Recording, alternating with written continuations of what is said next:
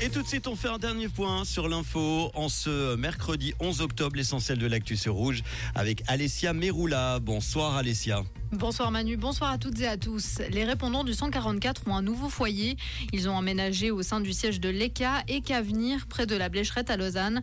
Des locaux qui abritent déjà le 118 et la centrale des médecins de garde. Le 117 rejoindra également les locaux prochainement.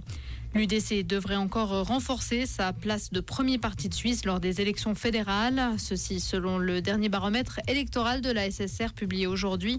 Le PS enregistre également des gains tandis que les Verts chutent en dessous de 10%. La militante suédoise pour le climat, Greta Thunberg, a été condamnée aujourd'hui à une nouvelle amende par le tribunal de Malmö pour désobéissance à l'ordre public. Elle avait participé à une action de blocage du port de cette ville du sud de la Suède fin juillet. Le Hamas doit être qualifié d'organisation terroriste. C'est ce qu'a déclaré le Conseil fédéral aujourd'hui. Le gouvernement a à nouveau condamné l'offensive menée par le Hamas contre des civils israéliens. Il appelle à la libération immédiate des otages de l'organisation. La task force Proche-Orient étudiera les options juridiques pour interdire le Hamas. Et toujours dans ce contexte, le premier ministre israélien Benjamin Netanyahou et le chef de l'opposition Benny Gantz ont annoncé aujourd'hui s'être mis d'accord pour créer un gouvernement d'urgence pour la durée de la guerre. Et en football, la Nati perd deux attaquants pour le match de dimanche contre le Belarus à Saint-Gall.